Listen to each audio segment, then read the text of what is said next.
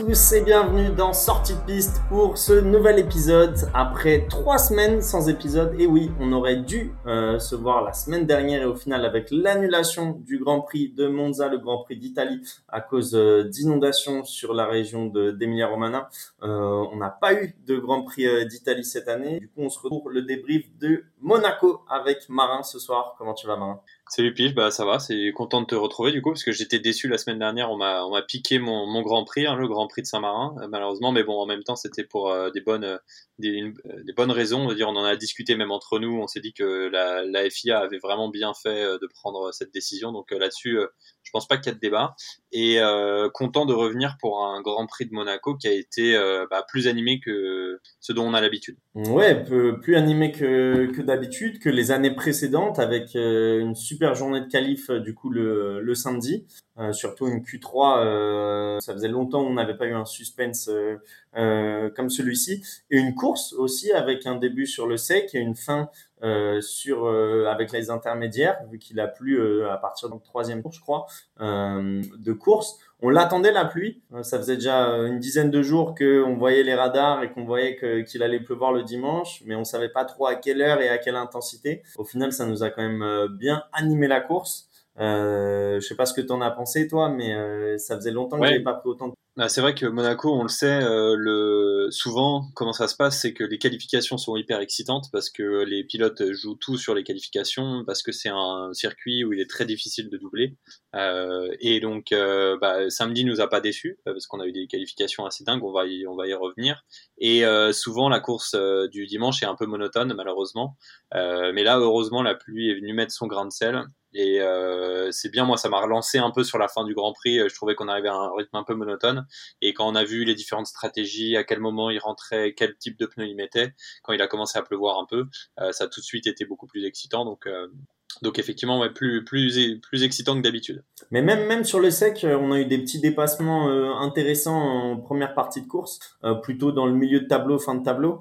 Euh, donc après le casino notamment. Ouais, où, le servant qui a redescendu pas mal, Perez qui essaie de remonter. Après il y a eu pas mal de, de petites erreurs et de contacts aussi, donc c'est vrai que c'était la bataille la bataille Saints euh, Ocon avec euh, Saints qui s'est rapproché très très près quand même euh, tapé euh, Ocon à un, moment donc il y a eu quand même de, de l'activité donc avant de commencer dans le débrief en détail vu qu'on est que tous les deux pas un, pas un petit jeu mais un petit chiffre du jour si je te dis 16 le chiffre de Charles Leclerc oui qui n'a toujours pas gagné son, Grand Prix malheureusement pour lui mais j'imagine que c'est trop simple donc c'est pas ça euh, Est-ce que c'est. Alors, tu vois, j'allais dire 16 ans depuis qu'un Français était sur le podium à Monaco, mais c'est pas ça, parce que c'est 96, depuis 1996. Euh, c'est 16 années.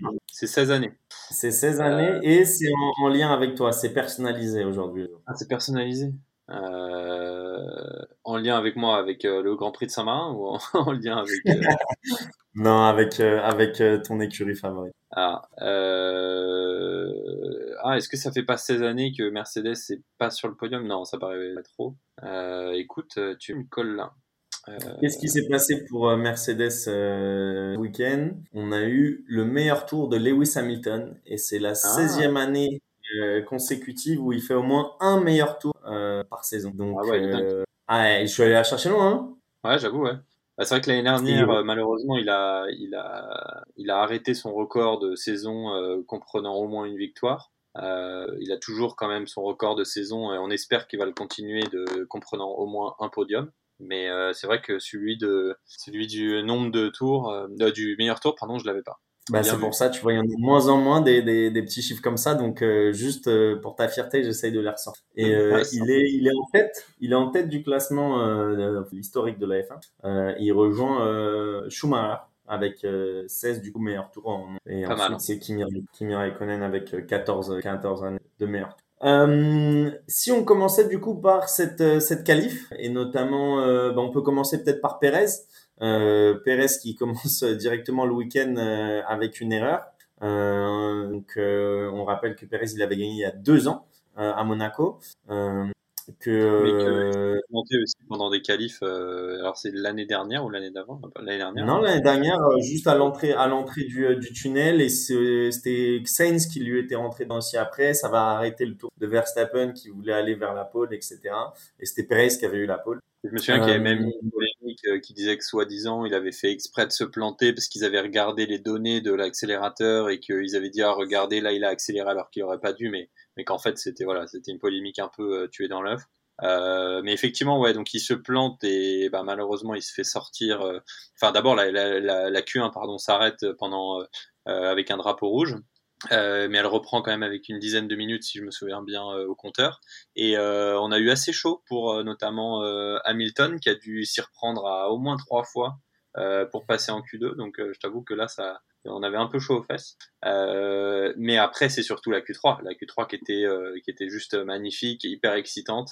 Euh, comme je l'ai dit, on sait qu'à Monaco, c'est hyper important les qualifications.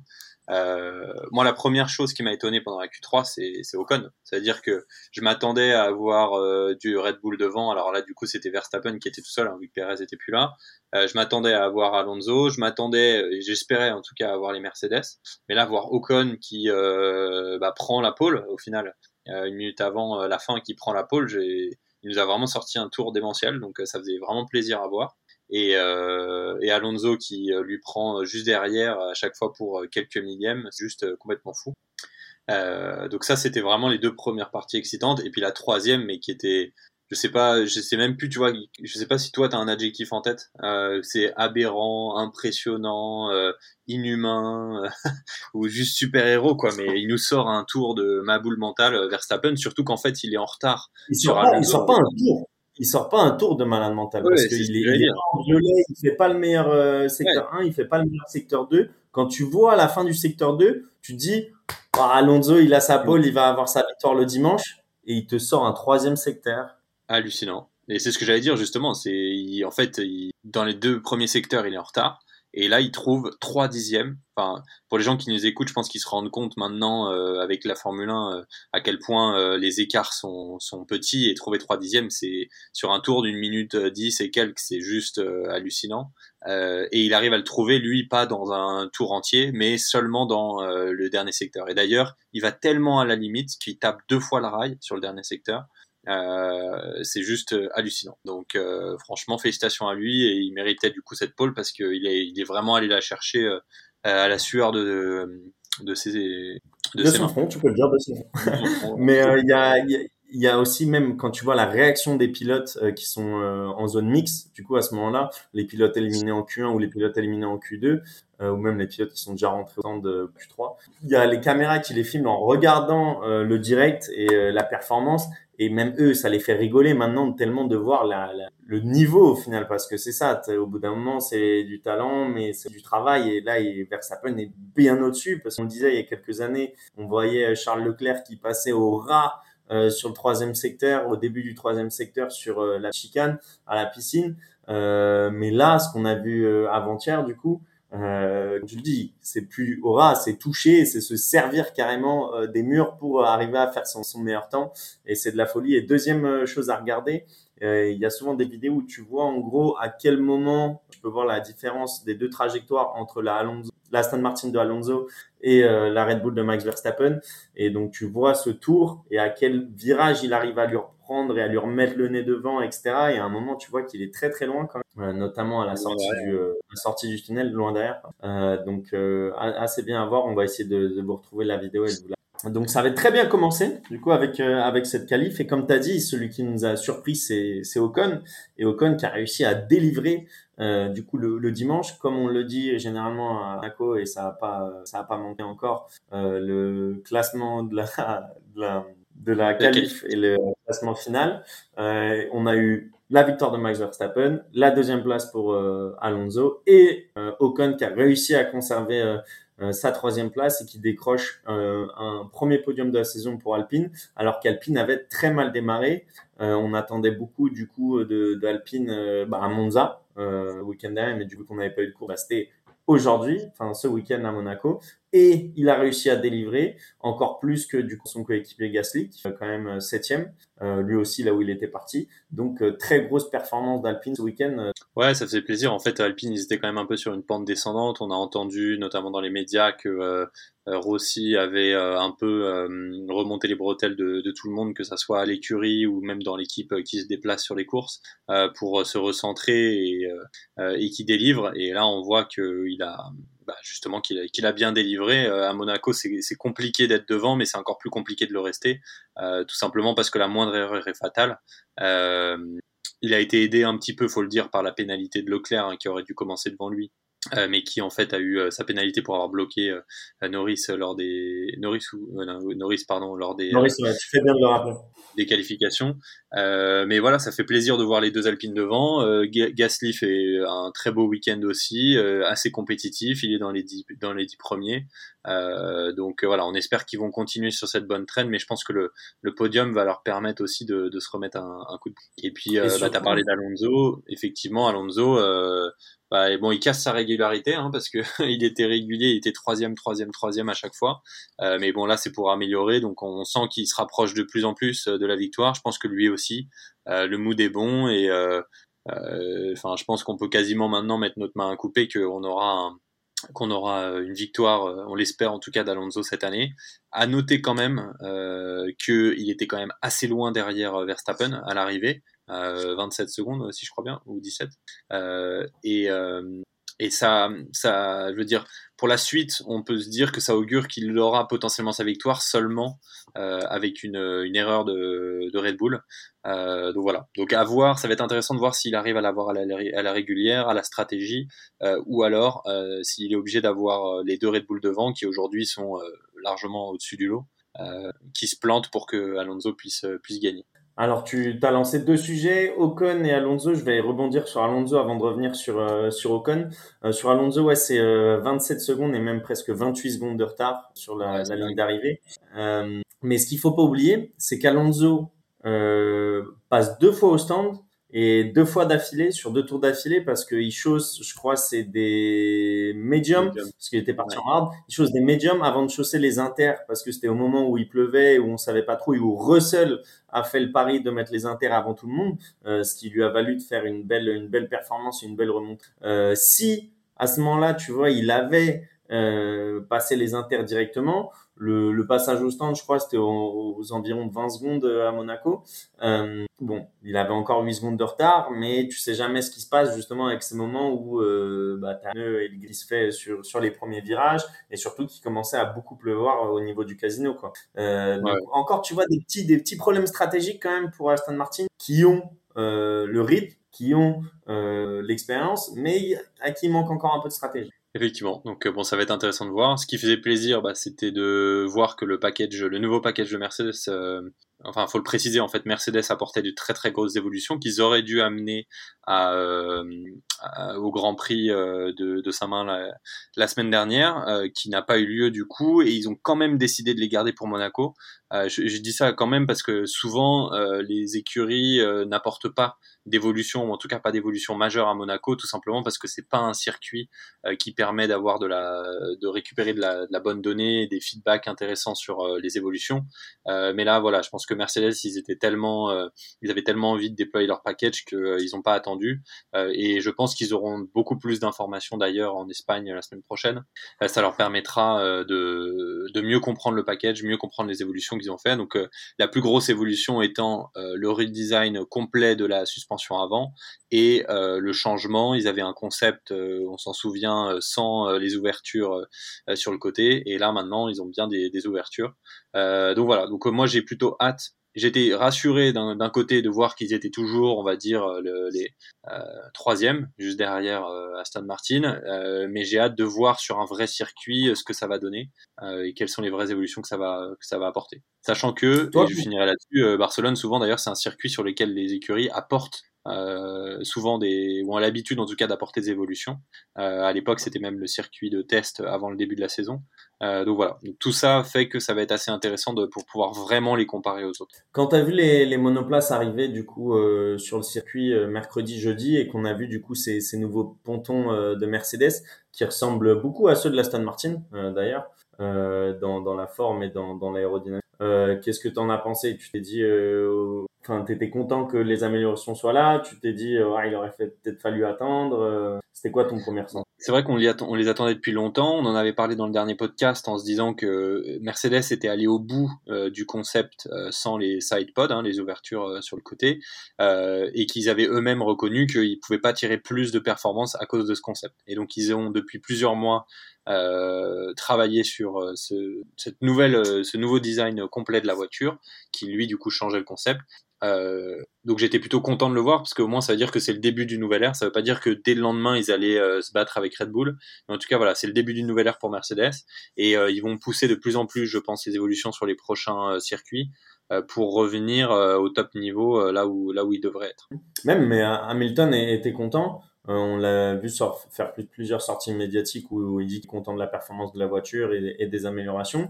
Et ça se voit aussi avec les résultats, avec du coup la quatrième place euh, pour Hamilton et cinquième place pour, euh, pour Russell, avec une très bonne stratégie payante de mettre les, pneus intermédiaires le plus tôt possible. Ouais, et avec le meilleur tour aussi. et après, il faut, je tiens à préciser quand même que ce, que ce que tu viens de dire est assez juste parce que Hamilton était le, le principal demandeur de ces évolutions c'est après Bahreïn, après le premier euh, Grand Prix où il a dit euh, non mais attendez ça va ça va ça va pas du tout. Euh, moi j'avais demandé des modifications, là vous avez voulu pousser le concept plus loin. Maintenant il va falloir écouter mes retours et on sait qu'une grande grande partie des améliorations qui sont arrivées sont basées sur les retours d'Hamilton.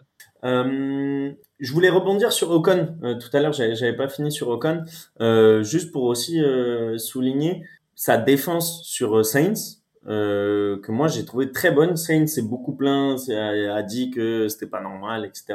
Alors que moi je l'ai trouvé très fort euh, en défense. Ça faisait longtemps que je l'avais pas vu défendre comme ça. Après, on va dire plus simple de, de défendre à Monaco parce qu'il n'y a pas énormément d'espace pour euh, pour euh, pour dépasser.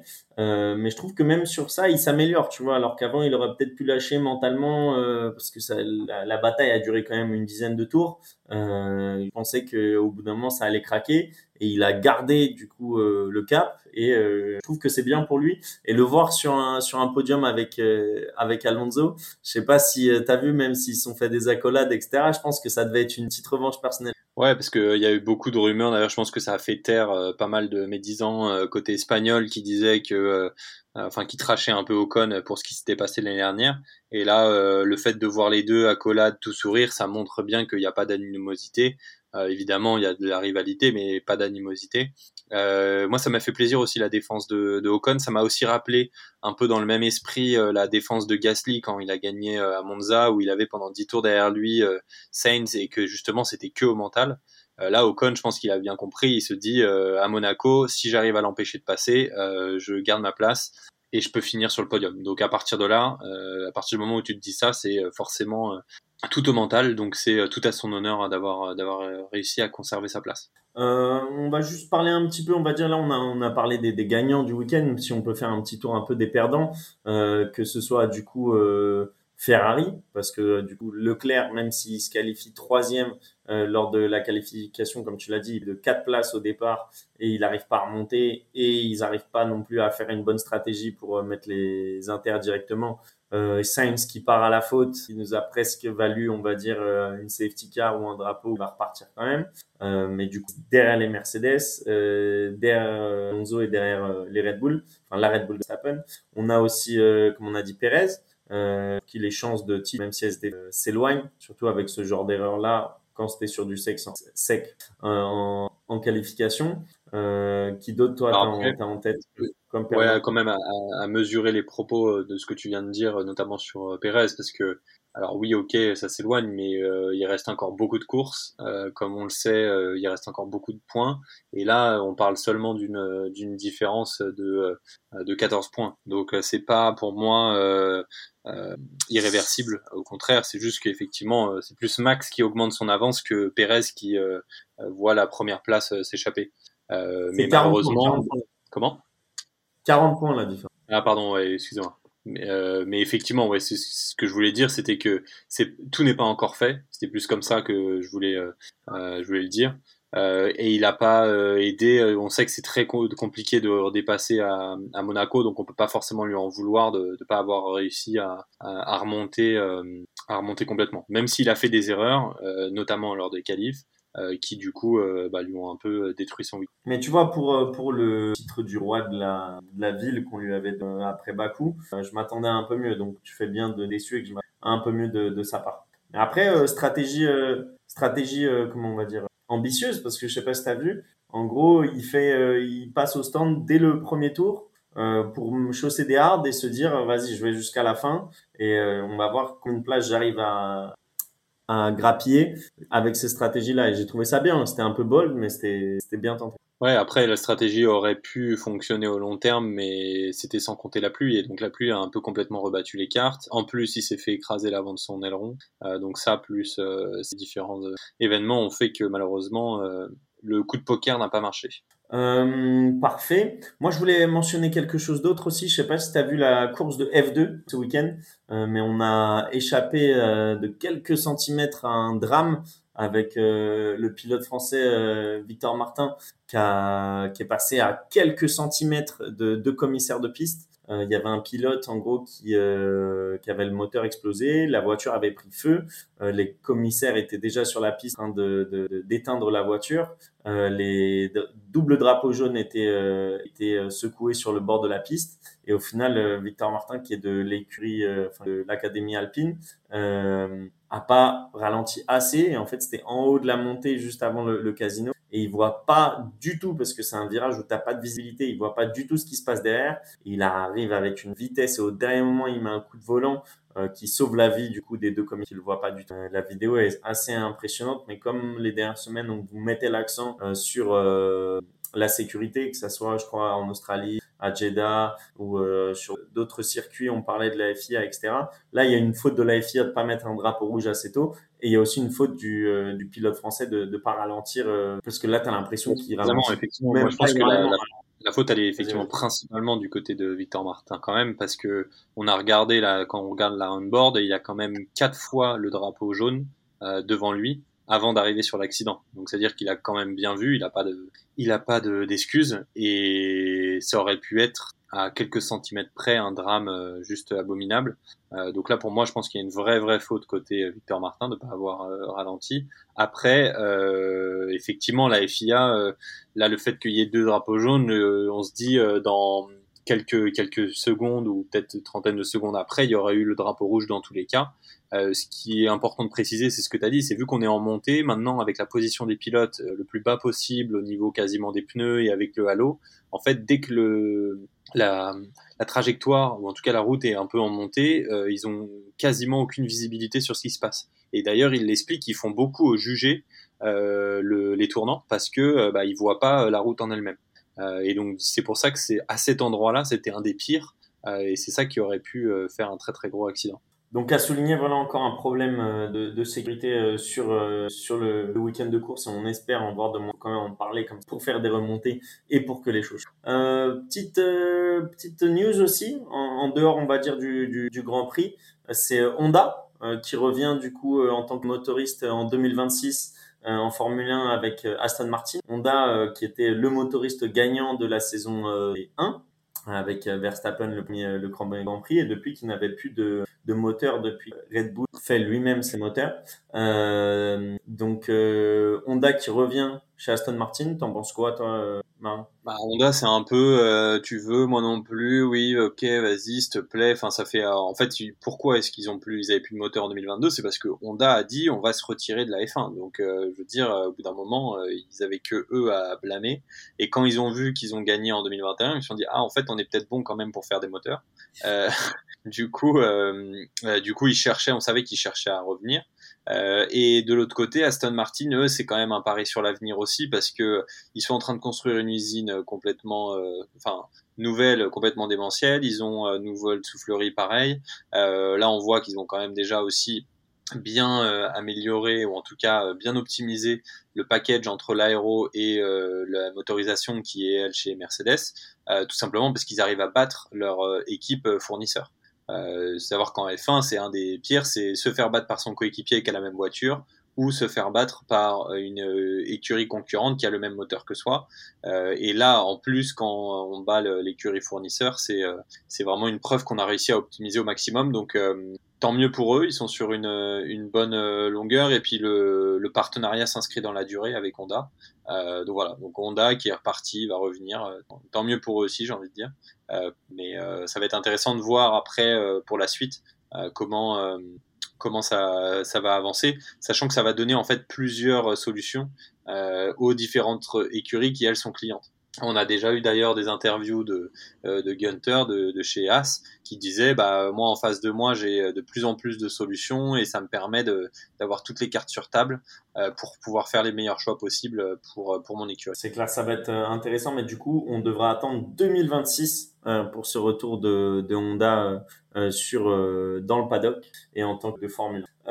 pour terminer, Marin, euh, des petits pronostics pour euh, le week-end prochain, le Grand Prix d'Espagne. Enfin un back-to-back, on va le garder celui-ci. Ouais, on aurait dû du coup avoir un triple header avec euh, avec le Grand Prix de Saint-Marin, donc on a eu que un back-to-back, mais je pense que ça va être assez intéressant. Premièrement, moi je me dis du côté de des évolutions euh, côté Mercedes parce qu'on va avoir une vraie idée euh, de la performance de, ce nouveau package. Euh, côté des autres équipes qui ont aussi dit qu'ils allaient amener des évolutions, hein, Ferrari par la voix de Vasseur a précisé qu'ils n'allaient pas amener une révolution, mais ils allaient amener des petites évolutions petit à petit sur les prochains grands prix en Europe.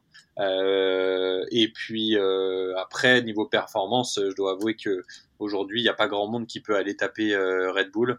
Euh, donc euh, malheureusement, enfin heureusement pour eux, malheureusement pour moi, je vois, je vois toujours Verstappen ou Perez devant. Après, la question, c'est où va finir Fernando Alonso? C'est juste maintenant ça notre, notre, notre pari.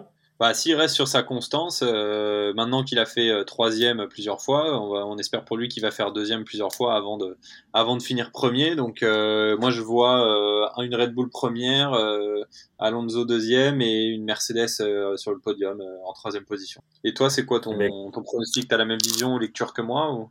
C'est tout ce qu'on souhaite. Je vois aussi une, une Red Bull gagner. je vois très clairement Verstappen gagner sans gros encombre et, donc il, pour lui.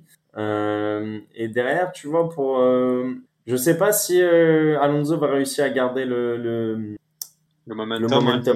Je pense que, comme tu dis, avec les évolutions qu'il y a chez Mercedes, les évolutions qu'il y a chez Ferrari, Ferrari après s'être loupé plusieurs week-ends, etc.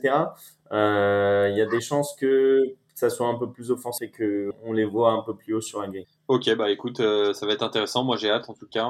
Euh, ça va être, euh, enfin, Barcelone, c'est un circuit que j'aime bien et qui est assez démonstratif d'ailleurs des performances de la voiture. Donc, donc voilà. Donc on se retrouvera la semaine prochaine pour en discuter et ce sera intéressant de voir entre nous qui, qui, qui, a les bons pronostics. En tout cas, merci beaucoup Marin pour pour ce débrief et on se dit du coup à la semaine prochaine. Merci à toi et puis à la semaine prochaine. Merci à tous. Ciao. Vous êtes de plus en plus nombreux à nous écouter, ça nous fait énormément plaisir. Alors merci pour ça et n'hésitez pas à aller nous suivre sur les réseaux sociaux, Instagram, Twitter, sortie de piste pour ne rien manquer des dernières actualités. Et aussi n'hésitez pas à aller nous mettre 5 étoiles sur Apple Podcast et Spotify, ça nous aide beaucoup dans le référencement. À très bientôt.